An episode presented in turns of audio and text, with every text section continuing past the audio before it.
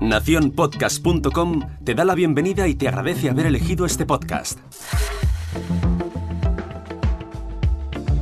Penúltimo episodio de la semana. Yo soy Jorge Marín y esto es al otro lado del micrófono.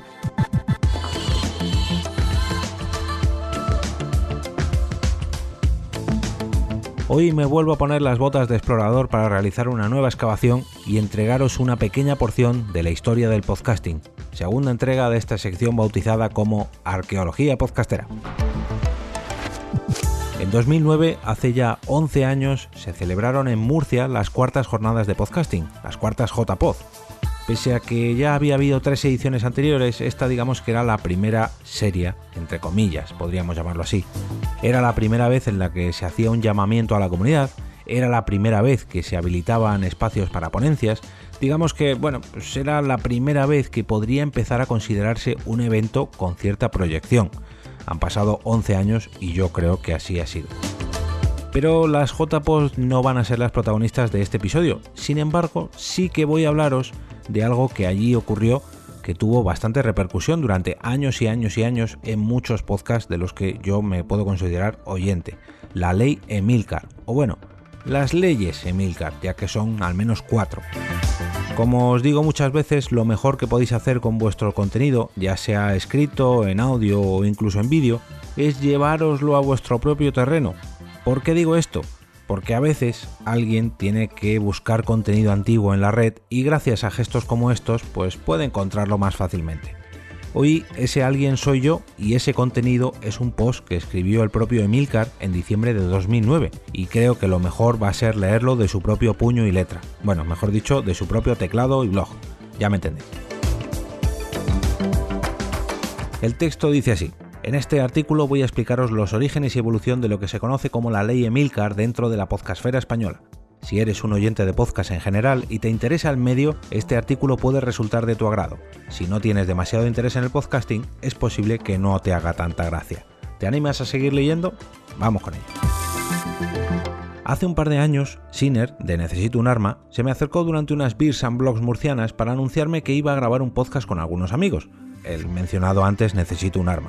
Le contesté con cierta altanería pero siempre en tono de humor, diciéndole que cuando publicara el cuarto episodio de su podcast me llamara, porque mientras tanto eso que iban a hacer no podría considerarse un podcast, sino una borrachera entre amigos, que en vez de ir a torear una vaca al campo, se dedican a grabar sus desvaríos frente a un micrófono. Aquello, que fue una broma estival sin más relevancia, pasó sin embargo de boca en boca de Sinner a varios oídos de otros podcasters y por algún motivo los nuevos podcasters comenzaron a celebrar sus cuartos episodios con especial algarabía, tuiteando con pasión que habían cumplido la ley Emilcar e incluso enviándome emails para solicitar mi bendición, que les escuchara, que pusiera sus promos, etc. Yo asistí a este espectáculo entre inquieto y sorprendido, ya que mucha de la gente que me escribía y citaba mi supuesta ley Emilcar ni siquiera me conocían, ni eran usuarios de Apple, ni habían escuchado mi podcast, ni leído mi blog, ni nada de nada. Me convertí involuntariamente en una especie de sumo sacerdote podcastero. Y en el post podemos ver una foto del evento con un imberbe Emilcar allá por 2009. Así las cosas, en las pasadas cuartas jornadas de podcasting celebradas en Murcia, decidí que era el momento de coger el toro por los cuernos. A petición de Ramón Rey, preparé una ponencia para las jornadas que llamé Difusión del Podcasting, las promos y la estructura del podcast. Podéis ver la keynote, la presentación en un enlace que hay en el post y escucharla. Y esto es lo que comentaba antes, de que si las cosas se guardan bien, podemos disfrutarla años y años después y por desgracia la web podcastellano pues ya no está disponible. ¿Qué le vamos a hacer? Una pena. Uno de los momentos principales de dicha ponencia fue la reformulación de la ley Emilcar, que aparte del título original contiene otros tres puntos más, que son, punto número uno, para ser considerado como tal, un podcast debe haber publicado al menos tres episodios. Esta es la ley que comentaba al principio. Punto número dos, la duración estándar de un podcast debe ser una hora. Con el paso del tiempo hemos aprendido que bueno, que a lo mejor la media horita está mejor, ya que a partir de los 20 minutos el oyente empieza a desconectar pero esto nos lo ha enseñado el tiempo. Punto número 3. La sección de emails, oyentes, etcétera, etcétera, debe ir al final. Y esto lo he oído por boca del propio Emilcar. A nadie le importan los comentarios si los pones al principio. Pero bueno, luego cada podcast hace lo que quiere. Punto número 4, prestar atención a las promos de otros podcasts. Esto por desgracia se ha ido perdiendo con el paso del tiempo. Si escucháis la presentación veréis que explico un poco cada uno de los puntos, ya que su significado va mucho más allá de su mera literalidad. Sin embargo, quiero dejar claro aquí que esta ley no pretende ser un valor absoluto para medir la calidad o perfección de un podcast, sino un pequeño compendio de parámetros que sirvan sobre todo al podcaster principiante para poder introducirse en este mundo sin meter mucho la pata.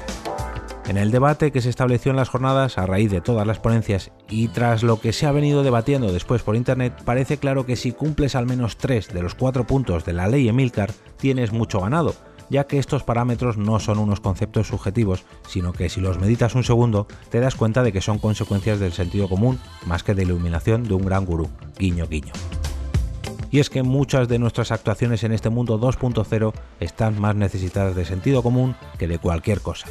Este post lo podéis encontrar en la web de milcar.es, está fechado el 2 de diciembre del 2009. Como dice Emilio en el post, estos no son valores absolutos para medir la perfección de un podcast, son cuatro simples consejos a tener en cuenta si quieres, o mejor dicho, si querías que tu podcast tuviera cierta forma allá por el 2009. Han pasado 11 años y el podcasting en España ha evolucionado mucho, pero en mi opinión estas leyes pues bueno, siguen siendo bastante válidas, aunque hay que cogerlas un poco con pinzas ya que todo ha evolucionado, como los matices y aclaraciones que he ido comentando en cada uno de estos puntos.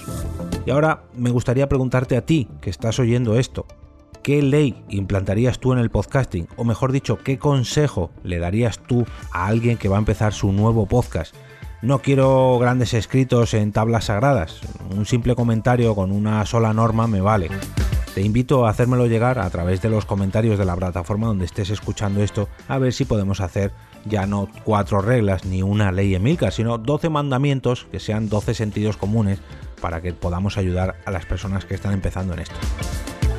Y ahora me despido y regreso a ese sitio donde estáis vosotros ahora mismo, al otro lado del micrófono.